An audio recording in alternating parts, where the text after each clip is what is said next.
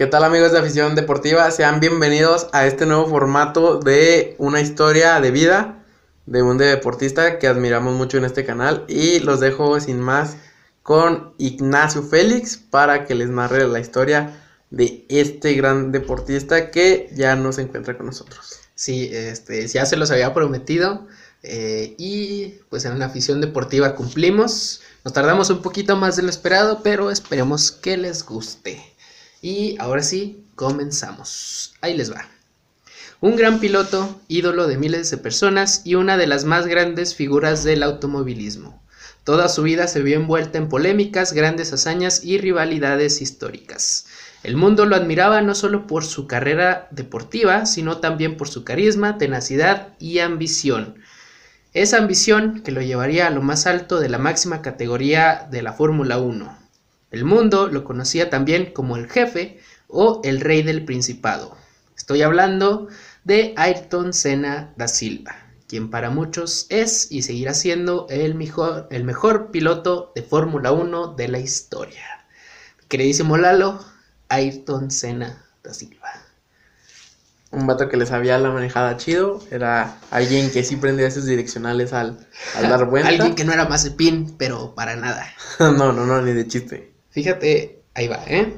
Échale, échale. Senna nació el 21 de marzo de 1960 en Sao Paulo, Brasil. Era un niño inquieto y con mucha energía. Tenía eh, deficiencias motoras. Dato curioso. Ah, Fíjate nada más en eso. ¿eh? ¿eh? un niño inquieto y con mucha energía, como se esperaría de un niño pequeño. Y en una jugada maestra del destino, su padre decidió que le construiría lo que creía que sería un juguete más. Su padre le construyó un kart con un pequeño motor de una cortadora de caña. A mí me gusta pensar que en ese momento la mente de Ayrton encontró lo que necesitaba para calmarse y me parece curioso que haya sido la velocidad lo que le ayuda a calmarse. ¿Cómo ves? Rapidísimo el vato, pero qué bueno, y es algo algo curioso esto de las deficiencias motrices y que se haya convertido en el piloto que es, sabiendo que las deficiencias motrices no, no van para nada de la mano con un piloto de Fórmula 1. Sí, exactamente. Mira, ahí va, ¿eh? El padre de Ayrton nunca se imaginó que a raíz de este juguete, entre comillas, su hijo se convertiría en un ídolo mundial. Él no creyó, nunca se imaginó que él iba a agarrar ese auto y que se iba a convertir en lo que se convirtió este gran piloto.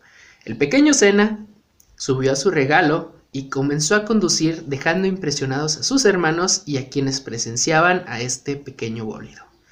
Muchos dicen que su técnica era de alguien que ya había conducido un kart. O sea, tenía los instintos desde la primera vez que se subió, ya era todo un, un cafre, un máster del kart pero nada más alejado de la realidad. Aquel día, Senna descubrió su talento natural. Aquel día comenzaba una leyenda. Cuando Senna tenía 8, comenzó a ir a competencias de karting, pero en ese entonces no se podía pues hacer de forma oficial hasta los 13 años. Entonces, hasta los 13 años entraría de forma oficial, como te dije ahorita, al mundo de los campeonatos. Y lo haría ganando el campeonato paulista, o sea, de Sao Paulo, de karting en 1973 y, eh, y, en 1977 ganaría el campeonato sudamericano de karting en Uruguay. O sea, ya desde pequeñito ya estaba ganando campeonatos sudamericanos, ya era un ídolo en Sao Paulo, ya todo un crack. A los 18 años Senna se va a, Europa, perdón, donde es contratado por el equipo DAP de Italia, quienes lo apoyaron para participar en el Mundial de Karts desde 1978 hasta 1982. Y en este periodo logró llevarse dos subcampeonatos mundiales. Dato curioso, Ayrton Senna nunca ganó un campeonato mundial de kart. Mm. un tache para él. Esta etapa en competencias de kart le ayudaría a perfeccionar una técnica que más tarde sería su insignia en la Fórmula 1. Me refiero a la conducción sobre pista mojada. Según biografías, en una carrera en Inglaterra, Inglaterra como ya sabemos siempre está lloviendo, le fue tan mal en una pista mojada que Senna empieza a practicar sin irse a su casa a comer varios días igual, practicaba y practicaba y practicaba sobre la lluvia y para ser el mejor conduciendo bajo lluvia. practicó tanto que unos años después se ganaría el apodo del rey de la lluvia. Pero nos estamos adelantando muchísimo. Hay que mencionar que Senna nunca pudo ganar el campeonato, como ya te dije antes, de, de kart, el campeonato mundial. Y pues parece que este hombre lo hubiera ganado todo, pero no es así. Hubo alguien más que, que le arrebataba ahí esos campeonatos. El mismo Ayrton declaró que en su época de karts fue lo más divertido de su carrera, sin política ni dinero, solo él y su rival de ese entonces, un tal Terry Fullerton, quien actualmente se dedica a entrenar jóvenes pilotos de karts en Inglaterra. Está viejito y entrena a muchachos. Durante esta época, Senna usaría un casco amarillo con dos franjas verdes y una negra, que fue diseñado por el pintor de cascos brasileño Sid Mosca y que ahora es un icono del piloto. O sea, desde Cars ya tenía su casquito, ya es, el que todos recordamos, un casco amarillo con dos franjas verdes y una negra. Así bien bonito. Pero ah, el automovilismo es una novia difícil. Y si quieres casarte con este deporte debes estar muy seguro. Senna llegaría a la Fórmula Ford 1600 en 1981 y ganaría el campeonato británico de la categoría a bordo de un monoplaza que era propiedad del equipo Van Diemen. Aún así, Senna estaba dudando si quería seguir en el mundo de las carreras. Esto y el hecho y el hecho de no contar con buenos patrocinios lo hicieron volver a Brasil con su familia. O sea, él regresó creo que por cuatro meses a dirigir las empresas de sus padres. El papá creo que era contratista, algo así. O sea, sí tenía lana, pues. Sí, sí, había la forma. Muy bien. Entonces, él vuelve con su familia, pero el automovilismo también es una novia cariñosa. Y como Senna había recibido una propuesta de otro equipo antes de salir de Inglaterra, decidió que volvería con esa novia. O sea, como tal tonto, cualquiera de nosotros ha vuelto con una ex, Ayrton Senna volvió con su ex, que es el automovilismo. Así es como llegó al equipo Rosengren Racing de la Fórmula Ford 2000, que sería una categoría un poquito mejor que la anterior en la que estaba, que era Ford 1600. Lo que le ayudaría para quedarse, perdón, lo que le ayudaría para quedar aún más enamorado de las carreras. En esta categoría ganaría el campeonato británico y europeo y después de eso el siguiente escalón estaba frente a él. O sea, él vuelve, gana el campeonato europeo y, a partir de ahí como que da un pequeño saltito. La Fórmula 3 británica era el siguiente escalón en la carrera de Senna. Pero en 1983, después de una reñida pelea con Martin Brundle por el campeonato, Senna se llevaría el campeonato, o sea, de la Fórmula 3, ajá, lo que convertiría ese pequeño escalón en un gran trampolín. Ayrton había llamado la atención de unos peces gordos de la Fórmula 1, a base de talento y unas ganas de ganar que no eran normales. Equipos históricos como Williams, lo recordarás porque ahorita es el último de la tabla, de la Fórmula 1, pero en ese entonces era Williams top. McLaren, que también lo vas a reconocer, y Toleman, que ya está desaparecido, pero también es histórico. Estos tres equipos dirigieron su vista al piloto brasileño. Toleman sería quien firmaría a Senna, ya que los otros equipos ya habían firmado a sus pilotos para ese año. Si no hubiera sido por eso, a lo mejor Senna estaba en McLaren, Senna estaba en Williams, pero Toleman fue quien lo trajo a la Fórmula 1. Su debut con su nuevo y flamante equipo fue en el Gran Premio de Brasil, en casita, de Río de Janeiro, pero no lograría llevarse puntos en esta carrera. No fue hasta la siguiente carrera que Ayrton conseguiría su primer punto de Fórmula 1. Aquí no estamos hablando de victorias, aquí solamente estamos hablando de puntitos. Así como ahorita que el décimo lugar consigue un punto, haz de cuenta si era Ayrton Senna. Muy bien. Buscaba nada más un puntito. Eh, su primer punto lo obtuvo en el Gran Premio de Sudáfrica, que sería el siguiente después del de, del de Brasil. Y bueno, a partir de ahí, el tiburón había olido sangre, y a partir de ese momento no se detendría hasta saciar su hambre de victorias. Gran Premio de Mónaco de 1984. Viene lo interesante. A ver, échalo, échalo. Nadie se esperaba lo que estaba por pasar. Las nubes llegarían al Principado y con ellas la lluvia. El escenario estaba montado, los monoplazas estaban en la parrilla de salida. Senna arrancaba en la posición 13. Las luces dieron la señal de salida y el espectáculo de Senna inició. En la primera vuelta, Senna ya había alcanzado la posición 10. En la segunda vuelta ya ocupaba el lugar 9. Tercera vuelta y Senna ya era octavo. Y siguió adelantando hasta la vuelta 14 en la que ya era cuarto. Y para la vuelta 19 ya estaba en segunda posición solo detrás de Alan Prost. Guarda este nombre, porque es Alan muy, Prost. muy importante. ¿Vale? Ah, Alan Prost le llevaba 20 segundos de ventaja, pero Ayrton era el rey de la lluvia y con cada vuelta le quitaba un segundo a esa ventaja. Pero esta vez la victoria no llegaría, pues los directores de carrera, la FIA, mandó un mensaje a los directores de carrera. Les dijo, paren la lluvia. Pero esto fue, paren la lluvia, paren la carrera, perdón, disculpen. Les dijo, paren la carrera porque las condiciones ya eran muy extremas. Pero eso no es todo. Alan Prost venía siendo como que el estandarte de la Fórmula 1 en ese entonces. Sí. Él era el que le estaba dando la señal a la gente de afuera para que pararan la carrera. Cierto. Alan Prost es, en ese entonces era muy amigo del presidente de la FIA. Ahorita lo vamos a mencionar más adelante porque es importante.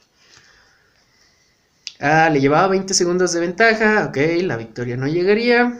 Ok, eh, los directores de la carrera deciden dar por terminada la competencia en la vuelta 31 por las condiciones de la pista que ya no eran óptimas para correr.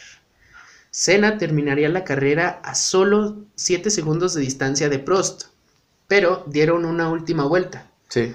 En esa última vuelta Senna no sabía que ya se había terminado la carrera y alcanzó a Prost y lo pasó. Ujú. Cuando se termina oficialmente la carrera, Senna está a 7 segundos de él. Sí. Dan una vuelta extra, que sería como que ya la... para que todos bajen su ritmo, Sí, pero Senna pasa la meta antes que Prost en esa última vuelta y él piensa que ganó. Entonces, eh, cuando se sube al podio y le dan la noticia de que se paró la carrera una vuelta antes, pues él ya te imaginarás su rostro desencajado. O sea, venía siendo un carrerón. Posición número 13 Y, y quedar en 14 primero. vueltas ya estaba ahí. Bien, eh, esta carrera era suya. Ese era su decreto real. Eso fue lo que dijo Ayrton Senna, dijo que esa carrera era suya, que prácticamente era un pequeño robo, pero en ese entonces no lo dijo tal cual, Sí, sí, solamente dijo era nuestra. Durante este año, Senna obtendría dos podios más en Gran Bretaña y Portugal, siendo tercero en ambos. Pero también en este año vendría su primer polémica. Pues casi al final de la temporada, Senna firmaría con el equipo Lotus, sin antes decirle a su actual equipo. Uh, o sea, los traicionó. Sí, él tenía un contrato firmado con Toleman por tres años. Al final de esta temporada, Lotus le dijo, venga, chepa acá, y Ayrton Senna se dejó querer. Sí, sí, sí, sí. sí. Ok. em, sin decirle a su actual equipo. Y si hay algo que les molesta a los equipos es que incumplas tus contratos. Así que lo suspendieron y no pudo participar en el Gran Premio de Italia ese año. Su primera, su primera temporada la terminaría en noveno. O sea, en el campeonato general. sí, sí, sí, sí. Nada mal para un novato. Ahí vemos la diferencia. Nikita Mazepin, guácala. Y ahí vamos. Con el equipo Lotus, Senna lograría llevarse su primera victoria en el Gran Premio de Portugal de 1985. La pista estaba mojada. eh, y su segunda victoria llegaría ese mismo año en Bélgica. O sea, gana su primera victoria en Portugal porque estaba lloviendo. Sí, sí, sí, sí. sí. Ya sabemos, rey sobre la lluvia. Ah, su segunda victoria llegaría el mismo año en Bélgica. Esa temporada, Senna obtendría 7 pole positions, que vendría siendo como que el más rápido en la clasificación. 7. Siete veces el vato. Y ahí se termina esa temporada. La siguiente temporada con Lotus traería más carreras impresionantes de Senna, como el Gran Premio de España, en que Senna ganó solo por 0.014 segundos, milésimas de segundo, a Nigel Mansell. Otro nombre que también es grande, hay que medio recordarlo. No es importante tanto en Senna, pero sí es un gran piloto. Esa temporada, Senna terminaría cuarto gracias a que su monoplaza no era del todo fie- fiel a la hora de conducirlo. O sea, tenía varios errores, como que no, no era lo que él esperaba, pues. Sí. Ese año, el Gran Premio de Estados Unidos. ah, ahí te va, esta es una anécdota muy buena. Ese año, en el Gran Premio de Estados Unidos, luego de que Brasil fuera eliminado del Mundial de México 86, Ay, bo. Senna tomaría una bandera de su país de un fan al lado de la pista y daría una vuelta agitándola en señal de apoyo y orgullo. Simón, Sí, sí, sí. algo que se convertiría en una costumbre para Senna. Sin duda alguna, el talento de Senna eclipsaba a otros pilotos y había cierto rencor hacia él. Por ejemplo, Nigel Mansell, que luego de una colisión en el Gran Premio de Spa-Francorchamps, se dirigió a él y lo enfrentó en el pit lane. O sea, chocaron, creo que sí fue culpa de Senna, pero Nigel Mansell se enojó, fue hasta el pit lane y Sí, sí, dijo, sí, oye, sí. ¿tú qué traes? ¿Qué pasó? Sí, sí, sí, ya el rencorcillo que le traen porque brilla. Sí, exactamente. Aún así, Ayrton llegaría de nuevo a Mónaco sin imaginar que se llevaría la victoria en esa pista, y mucho menos que sería la primera, perdón, de seis victorias en este gran premio. Aún así, el Lotus de Senna no era el mejor monoplaza de la parrilla y al poco tiempo anunció que el próximo año competiría para McLaren. O sea, no le gustó tanto el equipo de Lotus y se cambió a McLaren. Le aplicó la de Dios chulo. Exactamente, también le- se dejó querer por McLaren. Su llegada a McLaren ya auguraba problemas, pues en el momento Alan Prost era el piloto estrella de ese equipo. Alan Prost, Sí, sí, sí, sí, sí. sí. Mónaco hace unos años. Sí, sí, sí. Y sin su aprobación, nadie podía compartir el mismo monoplaza. Aún así, Prost dejaría que Senna fuera el segundo piloto. Esta acción sería una vez más un gran salto para Senna, pero todo tiene un costo y nadie podía detener la guerra que ya había comenzado. La rivalidad Senna-Prost es legendaria y pocas veces, si no es que ninguna, se vieron batallas más agresivas.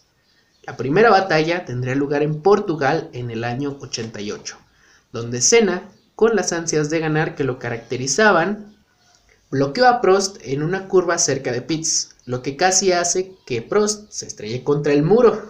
Dijo, a ver, y se le cerró como camionero de los azules. Sí. Muy bien, esta maniobra le costaría una advertencia a Senna, así que decidió pedir disculpas a Prost sin saber lo que había desatado. La temporada la lideraba el brasileño y en la última carrera que se corría en Suzuka, Japón, Senna no podía permitirse perder. En esta carrera el destino le tenía preparada una sorpresa, pues su auto no arrancó al inicio de la carrera. Pero Senna usó los trucos latinoamericanos y gracias a que la pista de Suzuka tenía un desnivel, o estaba hacia abajo, se lanzó como si fuera montaña rusa y aprovechó ese impulso para arrancar el, motor. Ayrton había caído hasta la posición 14, pero hay algo que no les dije. Ese día había lluvia. ah. Su compañero Alan Prost era el líder de la carrera, pero eso no evitó que el rey bajo la lluvia hiciera su magia. Prost ya le había quitado una victoria en lluvia y no permitiría que eso volviera a pasar. El, brasilel- el, perdón, el brasileño les dio una lección a todos los demás pilotos y en la vuelta 28 logró pasar a Prost. Cabe recalcar que Prost tenía un problema con su caja de cambios, pero de todos modos Senna lo pasó. Ese día, Senna volvería a demostrar por qué le dicen el rey bajo la lluvia y con 28 años se llevaría su primer mundial de pilotos. Ah. Después de que su carro no quiso arrancar y tuvo que aplicar una mexicanada y se lleva su primer mundial de pilotos. 1989, mi queridísimo Lalo, la guerra entre compañeros de equipo se hacía más fuerte. Se hacía evidente que los dos pilotos no se llevaban bien. El primer encontronazo vendría en el Gran Premio de San Marino. Los dos pilotos habían hecho las paces, entre comillas, y prometieron respetarse por el bien del equipo. Pero las ganas de ganar por parte de Senna lo, llevaría- lo llevarían a romper ese trato y adelantar agresivamente a Prost en la curva Tosa. Así se llama la curva. Yo no le puse el nombre, así estaba. Lo que hizo enojar a Prost, quien incluso arremetió contra su equipo al final de la carrera, diciendo que habían roto el trato. Ya no eran compañeros de equipo, eran dos cazadores esperando el momento justo para atacarse. Senna tendría una mala temporada, llena de derrapes, trompos y fallos con su coche. Aún así, el paulista aún estaba en la competencia por el campeonato. Y llegaría de nuevo el Gran Premio de Japón, la penúltima carrera de la temporada. Ayrton necesitaba ganar para mantenerse en la lucha por el campeonato. Aquí es donde llegaría una maniobra muy descarada por parte de Prost. Llegando a la chicane del circuito, Prost atacaría a Senna, quien no, lo dejaría, quien, quien no le dejaría espacio para pasar, situación que Prost aprovecharía y con un movimiento estrelló su monoplaza con el del brasileño. Ay, bo. Senna tenía que ganar. Ya había pasado a Prost. Y en una curva, Prost le dijo, nada, se le estrelló, Sí. no vas a ganar. Prost fue eliminado de la carrera, pero Ayrton le pediría ayuda a los comisarios de pista, o sea, otra mexicanizada, otra mexicanada, perdón, les pediría ayuda a los comisarios de pista para que empujaran su monoplaza y pudiera arrancarlo de nuevo. Luego de pasar a todos de nuevo, nuestro héroe, eh, ¿Héroe? héroe cruzaría la meta en primer lugar. Pero nada era. Senna fue descalificado por usar ayuda externa para arrancar su monoplaza y por cortar la línea de la chicane durante el choque, dándole el campeonato mundial a Prost. Todo esto fue orquestado por Jean-Marie Balastre, el presidente de la FIA. ¿Te acuerdas que te dije que la FIA tenía mucho que ver en la carrera Sí, sí, sí, pasada? que era mixe de Alan Prost. Es amixe de Alan Prost, el presidente de la FIA en ese entonces. Por este incidente, la FIA le retiró su superlicencia a Senna por seis meses y le puso una multa millonaria. Ay, O sea, chocaron a Senna, le quitaron la posibilidad del campeonato y le echaron la culpa, lo multaron, lo y le, humillaron. le quitaron su superlicencia por seis meses.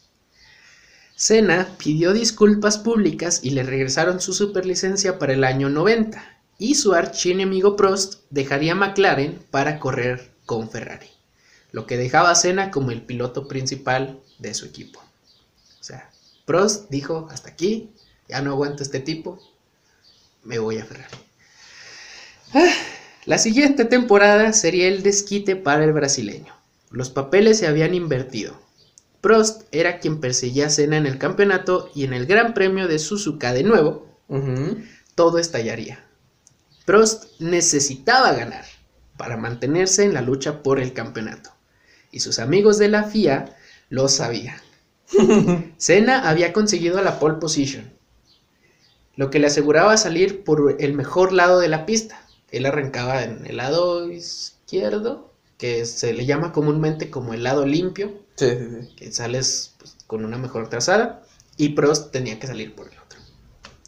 Pero la FIA tomó una decisión muy descarada. Obligó a Senna a cambiar de lado con Alan Prost para que su rival tuviera la ventaja al arrancar. La carrera inició y Prost se puso rápidamente frente a Ayrton. O sea, sí le ganó la posición porque Sí, sí, el- sí, sí. Pero como aprendimos antes, la vida da revanchas, y esta era la oportunidad del brasileño. En un acto de rebeldía extrema, Senna impactó a Prost en la primera curva a 270 kilómetros por hora, lo que dejaría fuera a ambos pilotos y coronando a Senna como campeón mundial. Se la aplicó. Se puso los lentes. Sí, un tiempo después, Prost dijo que estas acciones eran repugnantes. Ah, no, sí, es que ya me la aplicaron. Sí, está gacho. y quiso retirarse de la Fórmula 1 después de este suceso. O sea, él lo hizo primero, pero cuando Senna lo hizo es repugnante. Uy, qué nena. Quiere llorar y no puede, dice. ¿Qué pues, Prost? ¿Qué pues? Año 1991. Senna lograría al fin llevarse la victoria en su país natal. Brasil. Y lo hizo de una manera impresionante. No cualquier piloto podría hacer lo que hizo. El circuito de Interlagos, lluvia y el monoplaza de Senna se había quedado atorada en la sexta marcha cuando le faltaban pocas vueltas para la meta. O sea, lluvia, su carro solamente podía ir en sexta y ya tenía un desgaste increíble en su cuerpo. Detrás de él, Ricardo Pastrese se acercaba a él para robarle la primera posición. Pero una vez más, la lluvia beneficiaba al rey. Al terminar la carrera, estaba tan cansado que estuvo al borde del desmayo y cuando recibió su trofeo no podía ni levantarlo por el desgaste físico. Todo esto hacía que Senna se convirtiera en una leyenda y todo un ídolo en su país y el mundo entero. Sí. O sea, ni siquiera podía levantar el trofeo. Están las imágenes. Las voy a poner en el. Supongo. Sí, sí, sí, suponemos. Este año Senna se llevaría el título mundial después de una gran pelea con su nuevo rival, Nigel Mansell. En esta, en esta temporada, Mansell necesitaba ganar en Japón, otra vez Japón, para seguir la pelea por el título. Pero él mismo arruinó su carrera dándole el campeonato a Senna. O sea, se trompeó y valió. Error. Sí. En esa misma carrera, Senna dejó que su compañero de equipo, Gerard Berger, Hola. guarda ese nombre, pasara la meta delante de él y se llevara la victoria ese día como agradecimiento por su ayuda a conseguir el título mundial. Oh. O sea, le hizo el paro, le dijo, ¿sabes qué? Gana tú esta carrera. Año 92. Un año frustrante para el campeón mundial. La tecnología comenzaba a llegar a la Fórmula 1. Williams integraba a sus monoplazas la famosa suspensión activa y el control de tracción, lo que dejaba muy rezagado a McLaren, que es el equipo de Senna. Aún así, Senna ganó tres grandes premios esta temporada: Mónaco, Hungría e Italia. En esta temporada no vimos un campeonato mundial de Senna, pero sí nos regaló otro momento que lo convertiría en leyenda. Gran Premio de Bélgica. Clasificación. El piloto Eric Comas perdió el control de su monoplaza y se estrelló violentamente contra un muro. El pie de Comas se quedó atorado en los pedales, lo que hacía que el flujo de combustible fuera constante. Senna vio lo que pasó, detuvo su monoplaza y corrió por la pista para ayudar al piloto francés. Ayrton era amigo de Sid Walkins, quien era el médico de la pista de la Fórmula 1 en ese momento. Ah, Senna logró apagar el monoplaza de Eric, ayudó para que no se le cortara la respiración, manteniendo su cabeza en buena posición, la tenía levantada, y más tarde fue a visitarlo al hospital. O sea, le valió que eso que estuviera en su clasificación, él se bajó, vio que estaba en problemas, que el carro podía explotar si seguía el flujo de combustible, llegó, lo apagó y aparte le dio como que ayuda médica, primeros auxilios. Senna había salvado la vida del piloto francés en un acto valiente y desinteresado. Ese año Senna terminó en cuarto en el Mundial de Pilotos, pero se ganó los corazones de todos en Bélgica. Williams era el equipo que dominaba y Prost era la nueva y flamante contratación del equipo. Senna quería correr con ese coche en el año 93, pero Prost puso una cláusula en su contrato donde pedía específicamente que Senna no entrara en el equipo con él. O sea, él dijo, si Senna está, yo no estoy. Háganle como quieran. Finalmente, Senna se quedaría con McLaren a regañadientes, pues no quiso firmar un contrato de un año entero, así que decidió que evaluaría el potencial del coche carrera a carrera. Esta temporada Senna ganaría de nuevo en Brasil y en el Gran Premio de Europa daría otra masterclass de conducción en lluvia. En esta carrera, que es considerada una de las mejores de toda la historia de Ayrton Senna, sacó una vuelta de ventaja a todos los pilotos excepto Damon Hill, que era el segundo, que venía el segundo lugar. Sí, sí, sí, sí. Y al terminar la carrera tenía 1 minuto 23 segundos y 199 décimas de ventaja con el segundo lugar. Oh, lo bestia. 1 minuto 23. También conseguiría su sexta victoria en Mónaco, récord que hasta la fecha ningún otro piloto ha podido lograr. Terminó en segundo lugar en ese campeonato y en Japón, otra vez Japón, tuvo un incidente con el novato Eddie Irving, quien iba a ser doblado en carrera, tipo Mazepin. Es que todos le dan la vuelta y cuando lo tienen que pasar de nuevo siempre se cierra, más o menos. Ah, pero el novato terminó chocando a Senna. El piloto paulista, muy, enoja- muy enojado, perdón, entró al garaje del novato y le dio un tremendo sopapo que lo hizo ver estrellitas. Aquí viene un año, pues, triste para Triste. la historia de la Fórmula 1. 1994. Es, creo que la segunda carrera de este campeonato. Eh, pues Senna al fin logra entrar a Williams porque Alan Prost se retira, le deja su lugar, le dice muchacho, vas. Y ahora sí entramos a la carrera horrible del Gran Premio de San Marino de 1994, primero de mayo. Autódromo Enzo y Dino Ferrari en Imola, Italia. Era el tercer Gran Premio, perdóname, discúlpame, discúlpame.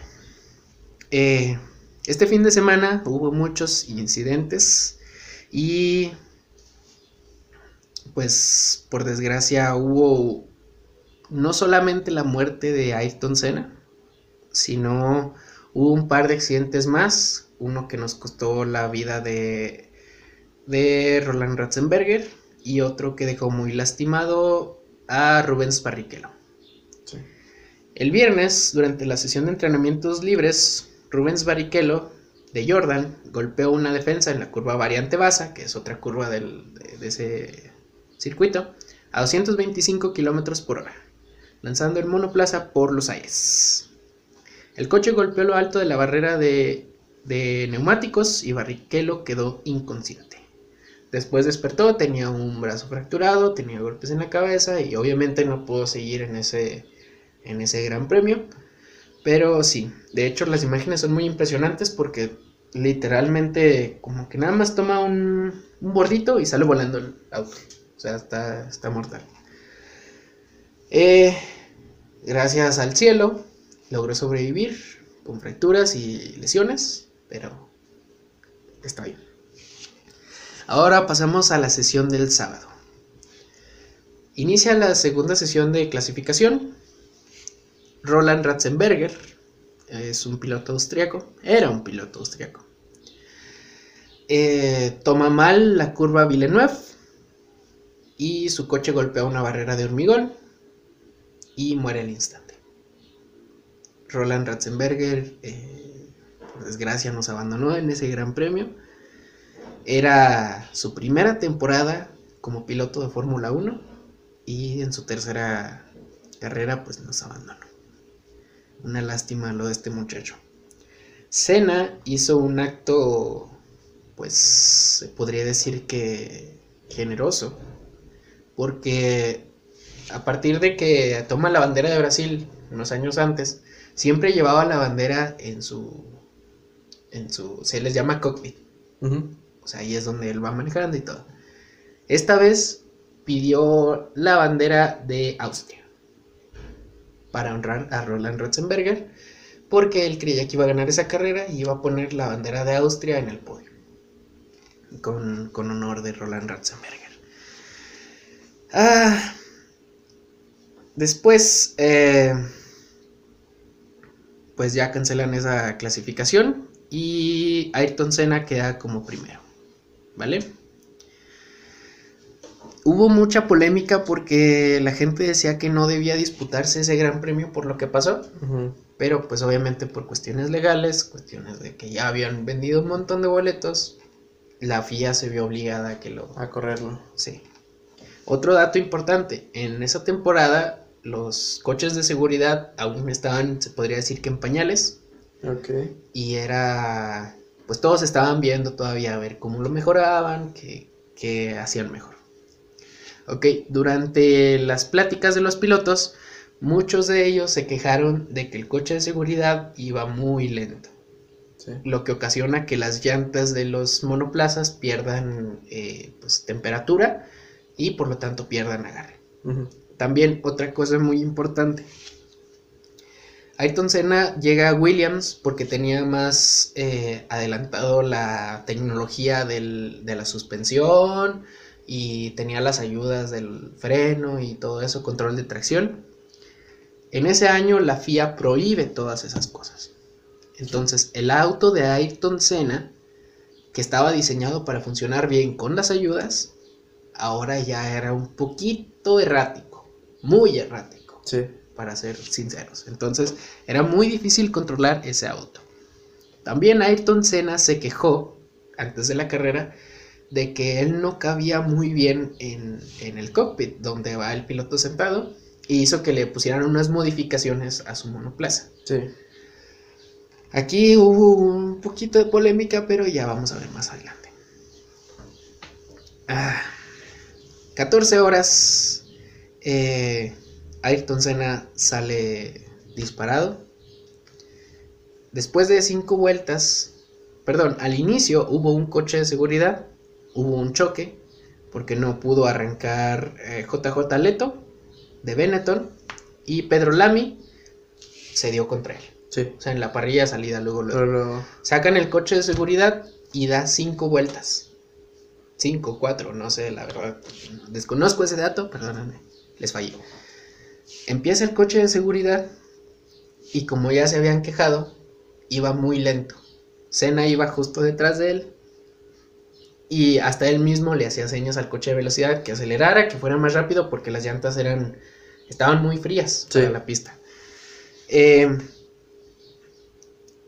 se relanza la carrera y dos vueltas después del relanzamiento, Ayrton Senna eh, sale pues, como con sus ganas de ganar. Y bueno, llega a la curva de Tamburelo, que es una curva que al día de hoy ya no existe. Era una curva muy larga, hoy es una chicana. Y dos vueltas después del relanzamiento, eh, detrás de escena, dato curioso, venía Michael Schumacher, que en ese entonces era como que un novato. El monoplaza de Senna se salió en la curva Tamburelo y después de desacelerar de 306 km por hora a 211 km por hora de golpe, se estrella contra la barrera de hormigón de la curva Tamburelo. Una parte de la suspensión del auto le golpea la cabeza y Ayrton Senna, pues se podría decir que muere instantáneamente. Sí. Los cascos en ese entonces no eran lo que son ahora. En parte, este, la seguridad que existe ahora en la Fórmula 1 se le debe en parte a Ayrton Senna. Hay una cosa que usan los pilotos que es para detener su cuello, que ya es obligatoria. Ya está también el, eh, pues el aro que va enfrente de sus cabezas, que impide que les pegue algo, se me fue el nombre ahorita, discúlpenme también, les fallé, pero parecen chanclas los autos de Fórmula 1, no sé si las han visto. Y pues a partir de este incidente se aumentaron las medidas de seguridad. ¿Qué pasó cuando llegaron a, a, ese terrible choque. Pues como ya les dije, Ayrton Senna recibió un golpe muy fuerte en la cabeza. Se sacó la bandera roja, que significa que todos los autos deben de volver a la, a, a la línea de pits, no estar en carrera. Y Sid Walkins, recuerdas que es el médico de la Fórmula 1, Amigos. amigo de Ayrton Senna, Sí. fue de los primeros en llegar a, a atender a Ayrton Senna. Y eh, pues lastimosamente no pudo hacer nada por él. Se lo llevan en helicóptero a, a un hospital, esperando que todavía pudieran hacer algo por él, pero sus heridas eran demasiado catastróficas. Otra cosa que fue un poquito, pues, ah, es que para- parte el corazón, porque el equipo Larousse, como los diccionarios, tenían como piloto a Eric Comas. Sí. ¿Te acuerdas? Este piloto que Ayrton Senna salvó. Sí, sí, sí, sí, sí. Pues el equipo Larousse le permitió a Eric Comas que saliera, aun cuando estaba en, en bandera roja. Entonces imagínate, están atendiendo a Ayrton Senna, están todos los médicos en pista, llega Comas con su monoplaza y obviamente todos se, se asustan, se sacan de onda. Dicen, "Pues, ¿qué onda? Viene súper rápido, nos va a arrollar a todos. Pero Eric Comas lo que quería era intentar regresarle el favor a Ayrton Senna. Ok. de ver si podía hacer algo por él, de papá, o sea, es, es compa, me salvó la vida hace unos años. Y pues obviamente esto desató la furia de todos, porque si están atendiendo a alguien no permites que un monoplaza vaya y, Sí. y arriesgue más las vidas. Ah, Eric Comas abandona la carrera, él ya no quiso correr, por, o por obvias razones, no se sentía en condiciones. Y un dato curioso, nunca les dijeron a los, a los pilotos de esa carrera que Senna había muerto hasta después. Sí. Esa carrera, esa carrera la ganó Michael Schumacher Ok. con Benetton, ¿vale? Y obviamente eh, Michael Schumacher dijo que no se sentía bien haber ganado, no era una victoria feliz para nada y con justas razones. Eh, pues, ¿qué decir de Ayrton Senna? Una leyenda viviente. Logró tres mundiales. Era el rey bajo la lluvia. Ganó seis veces el Gran Premio de Mónaco. Cosa que nadie ha hecho jamás. Por eso es llamado el, el rey del Principado. Principado es la pista de Mónaco. Y quería hacer esto porque esta semana viene el Gran Premio de Mónaco. Justamente. Entonces, como un homenaje para el Rey Senna, obviamente el mundo del automovilismo y yo creo que, el que del deporte en general perdió a una, a una gran persona, a un gran deportista y todos seguimos lamentando su pérdida. Eh, no quiero despedir este video dando todos los detalles de lo que ocurrió después de la muerte de Senna porque hubo más polémica y tal, tal, tal. Pero eso no es algo que nos concierne no quise meterme tanto en qué fue lo que pasó en el accidente, por respeto y porque obviamente es una leyenda, e importa más lo que hizo antes de esto. Pero algo que sí les puedo decir, en Brasil eh, se decretaron tres días de luto nacional y hubo muchísima gente acudiendo a su, a su funeral, que lo seguían en su féretro. Obviamente es muy llamado, incluso hasta estos días. En Imola, perdón, ¿sí es Imola? Perdón, en San Marino tienen un montón de recuerdos de Ayrton Senna, que fue donde se estrelló. Justamente en esa, en esa curva le tienen ahí un montón de imágenes, banderas de Brasil, todo muy bonito, dándole como que una despedida a este grande, a esta leyenda.